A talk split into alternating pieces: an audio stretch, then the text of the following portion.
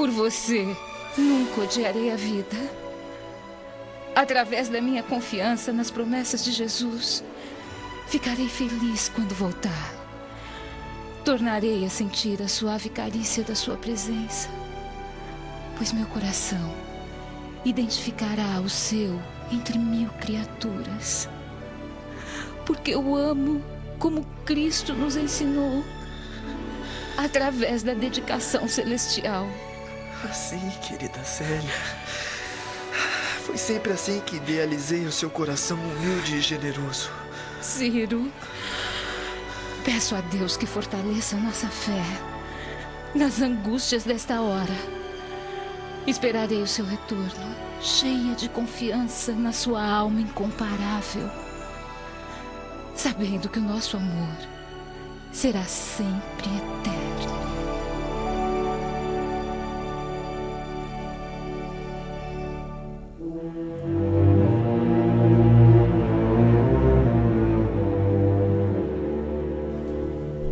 Gabinete de Elvídio Lúcius, Cláudia Sabina continua seu jogo de sedução. Pelos deuses, Elvídio, diga que tenho ao menos uma chance de reconquistar o seu carinho. Por favor, Cláudia. Não quero mais falar sobre esse assunto. Agora, se me permite, tenho muito o que fazer. Me dê ao menos uma chance. Cláudia, o que faz aqui? Olha, estava exatamente à sua procura. E como soube que eu viria fazer uma visita a Elvídio Lúcio? Pura intuição feminina. Bem, eu já vou indo. Depois conversamos, meu marido. Se for algo particular, podem conversar à vontade. Eu já estava mesmo de saída. Ah, o que é isso, caro Elvídio? Os assuntos de Cláudia podem esperar. Creio que o que tenho a lhe dizer é muito mais importante. Pois então, não faça mistério, senhor prefeito. Prepare-se, meu amigo, pois, segundo alguns assessores de confiança, o imperador Adriano pensa em contar novamente com os seus serviços fora da capital.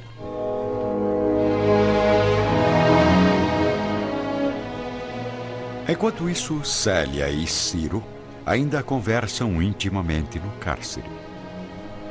Lembra-se do acidente Antipatris? Quando uma onda inesperada me atirou ao fundo do lago e comecei a me afogar. Ai. Hoje eu pergunto se não seria melhor ter morrido. Aprenderia a amar Jesus fora de um mundo como este. E haveria de esperar por você na outra vida, com o meu amor puro e sincero. Ainda sinto a emoção do minuto em que me salvou, me trazendo à tona. É. É verdade. Mas recordando tudo isso, não somos levados a crer que Jesus desejava, como ainda deseja, a sua vida. Não fui eu quem a salvou, mas o Mestre Divino que a queria na terra. Sim. O mundo é sempre um lago revolvido pelo vento das paixões. Que Jesus me conceda a felicidade da sua companhia no futuro, pois quero viver para servi-lo, na claridade de sua memória, que honrarei em toda a vida. Célia, não duvide do Senhor, nem descreia da minha volta. Eu pensarei sempre em você. Escrevemos aqui um, um hino para glorificar o Mestre no dia do sacrifício. Guarde esse pergaminho, que será a minha lembrança antes da partida. Deus o abençoe e o proteja. Neio Lúcius, após haver conversado com Nestório e seus companheiros, aproxima-se do jovem casal, estampando um bondoso sorriso. Minha neta, as horas voam. Estou à sua disposição para quando quiser regressar. Célia, sua vinda a este cárcere representa para nós a visita de um anjo. Não se impressione com a nossa condenação, que aos olhos de Deus deve ser útil e justa. Dizia o apóstolo Paulo que a morte é o nosso último inimigo. Venceremos. Venceremos, pois, mais essa etapa com Jesus e por Jesus. Apesar disso, não se esqueça de que a dádiva da vida é um bem precioso que o céu nos confia. Sim, Nestório. Guardarei suas palavras com o respeitoso amor de uma filha. Confiemos na misericórdia divina, meus irmãos. Que Deus o proteja, Ciro. Ciro e Nestório desejam agradecer, mas não conseguem. Uma força poderosa parece impedir suas palavras. Ficam imóveis, silenciosos, enquanto Quinéio Lúcio, tocado pela cena comovente, se despede com um leve aceno. Entretanto, Ciro mostra no rosto uma expressão de fortaleza num sorriso carinhoso que consola profundamente a alma da jovem romana. A porta do cárcere se fecha e, nesse instante, o sorriso desaparece do seu rosto desfigurado. O pobre rapaz caminha até as grades da prisão, se agarrando a elas como um pássaro sedento de luz e liberdade. Mas aos poucos, a juventude inquieta de Ciro volta a se lembrar de Jesus com todo o fervor de suas aspirações apaixonadas. Dai-me força, Senhor! Dai-me forças!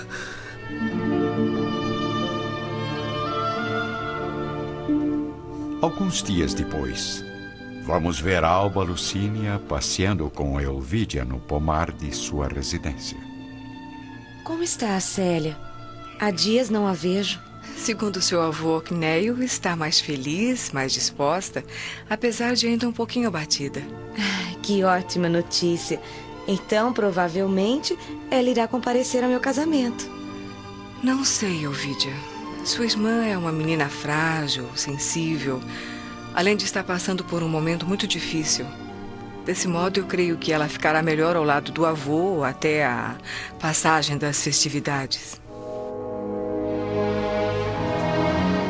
Nas vésperas do matrimônio de Ovídia, a capital está agitada com as festas imperiais. Preparando-se para partir definitivamente, Adriano deseja brindar o povo romano com espetáculos inesquecíveis, enquanto na crueldade dos cárceres, Ciro e Nestório continuam a viver momentos de intensa expectativa. É, mais uma vez, os poderosos enganam os miseráveis com as máscaras da fartura e da festa. Construções de novos aquedutos, distribuição de alimentos, loterias populares, espetáculos no circo. Tudo não passa de ilusão para alimentar a alma ingênua e carente do povo. Mas Jesus aguarda os oprimidos, os enganados e os desesperados em seu reino de verdadeira felicidade, meu Pai. Ao mesmo tempo, encontramos Cláudia Sabina em companhia do imperador Adriano, juntamente com Flegon seu secretário de confiança, no gigantesco gabinete imperial. Já mandou enviarem os convites, Flegon? Por Júpiter, nunca me esqueceria de cumprir a sua determinação, imperador. Como vê, Cláudia, tudo está preparado. Porém, necessito de alguém que me acompanhe, não apenas como consultor artístico, mas mas que também esteja disposto a trabalhar no transporte de algumas algumas relíquias valiosas para Tibur. Pretendo decorar os nossos edifícios com os tesouros do mundo antigo, com colunas célebres e algumas joias das ruínas de Fócida e Corinto. Divino Imperador, o filho de Cneio Lúcio está na lista dos vossos convidados? Não, não. Euvídio Lúcius seria um excelente companheiro, mas preferi não incomodá-lo. Afinal, é um homem casado e chefe de família. Com todo respeito, discordo da vossa opinião. Por acaso não tenho também um lar que exige minha dedicação e carinho? Não vou me separar do meu marido, que ficará aqui retido pelos deveres da prefeitura? No entanto, fico muito honrada em vos acompanhar, pois representa para mim o soberano, o comandante supremo. Acredito que o Vide Lúcius concordará comigo. Daqui a dois dias será o casamento de sua filha mais velha, sob as vossas vistas generosas. Ele, que recebeu tantos favores de vossas mãos, poderia desprezar a oportunidade de vos ser útil em alguma coisa? Bem, é, talvez você tenha razão, minha amiga. Conhecendo tão bem as obras de Tibur que tanto seduzem o gosto artístico, penso que só alguém como Euvídio poderia realizar o milagre de escolher o precioso material e supervisionar o transporte para Tibur. Além do mais, imperador, creio que essa viagem, que nos deixará ausentes de Roma por mais de um ano, seria bastante agradável para o filho de Gneio. Novas possibilidades, Novas realizações e novas perspectivas trariam grandes vantagens à sua família. Visto que o império, representado por vossa generosa soberania, saberia recompensar os seus méritos. Ah, muito bem, muito bem. Você me convenceu novamente, Cláudia. É, Euvídio é o homem ideal para esta função.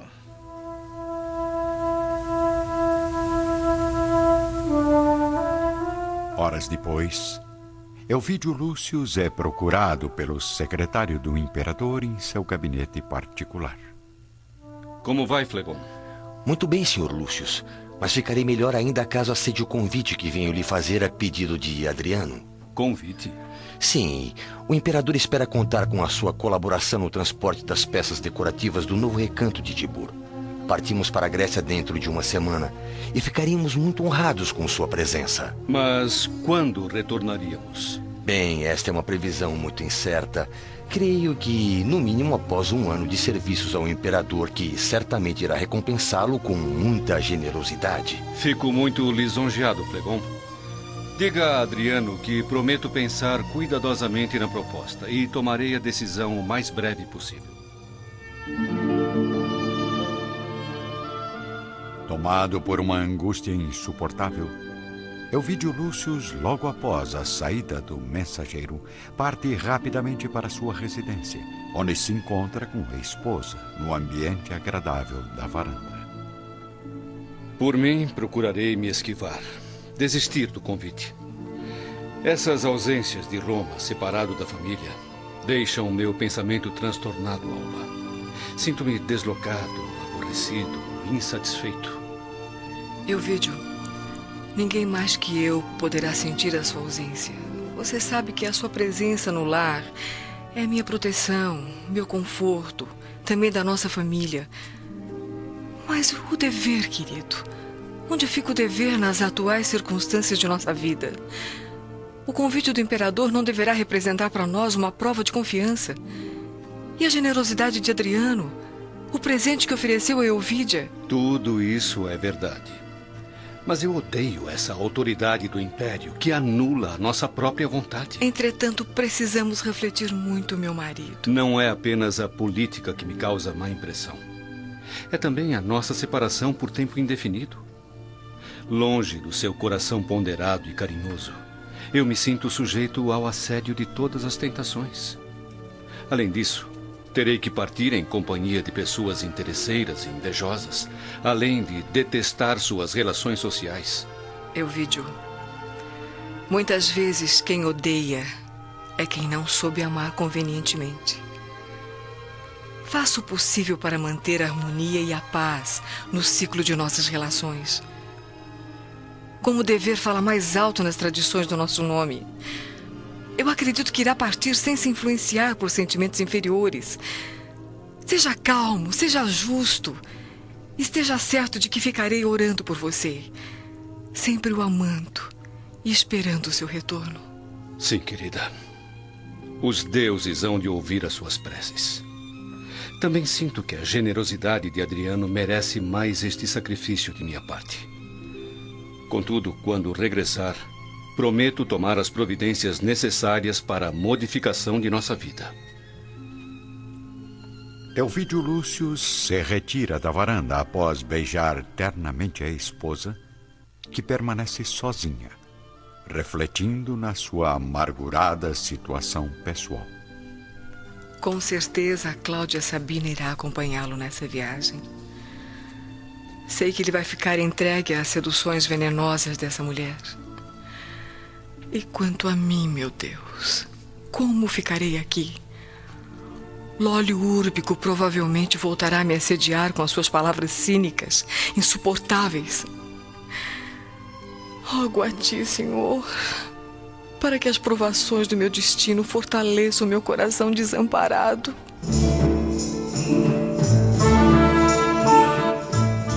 No dia seguinte, juntamente com todas as festividades promovidas por Adriano, o casamento de Elvídia com o nobre Caio Fabricius constitui um dos acontecimentos mais notáveis para a sociedade. Fábio Cornélio abre novamente os portões de seu palácio para mais uma festa ostensiva e requintada. Os noivos estão felizes, realizados, mas carregam uma ponta de tristeza nos espíritos devido à ausência de Célia e de Cneio Lúcius na grandiosa cerimônia. Assim, o casal resolve fazer uma visita à residência do velho patriarca antes de partirem para Capua.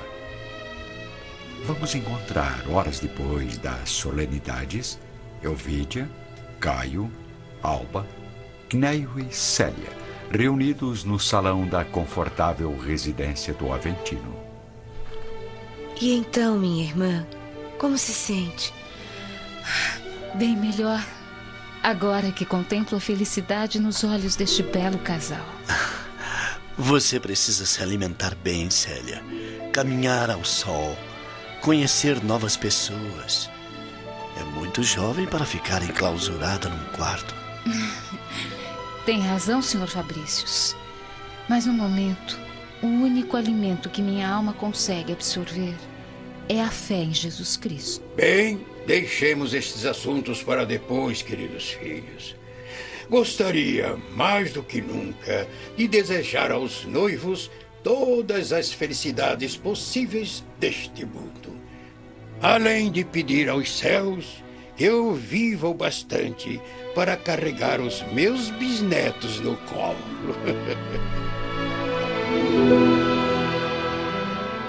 Enquanto Quineio Lúcius conversa animadamente com Elvídia e Caio, Alba Lucínia, com a sensibilidade do coração materno, se aproxima da pobre Célia, encolhida num canto.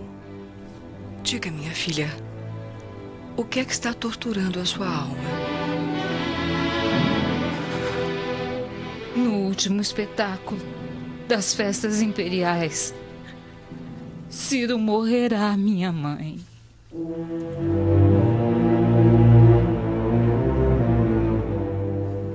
No dia seguinte, logo pela manhã, após muito meditar, Alba Lucínia resolve fazer novamente uma visita à sua mais perigosa rival. Vemos então neste momento Cláudia Sabina recebendo a esposa de Ovídio Lúcius em seu palácio do Capitólio. Senhora, venho até aqui solicitar seus bons deveres para nossa tranquilidade familiar. Às suas ordens. Terei o máximo prazer em ajudá-la. Acontece que o imperador, com toda a sua generosidade, convidou meu marido para acompanhá-lo à Grécia, onde talvez permaneça por mais de um ano. Euvídio, porém, tem numerosos trabalhos em perspectiva aqui em Roma e que poderão garantir nossa tranquilidade futura.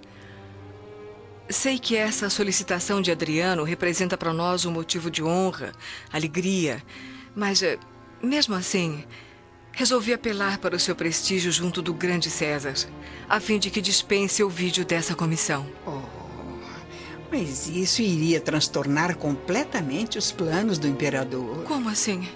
Então a esposa de Ovídio Não se alegra em compartilhar com ele a sagrada confiança do império? Mas. Não me consta que uma nobre romana de nascimento se recusasse algum dia a comungar com o marido os esforços preciosos e elevados do serviço oficial. Mas, senhora. Atender um pedido dessa natureza é humanamente impossível.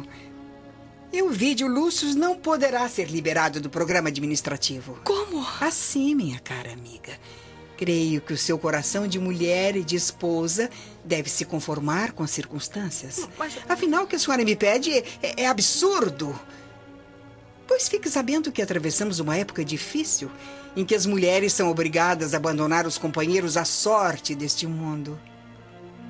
Eu mesma, casada com o prefeito e possuindo tanto prestígio, já ouvi de seus lábios a dolorosa afirmativa de que ele não me quer mais. Por acaso, a senhora sabe quem é a mulher que detém as preferências do meu marido?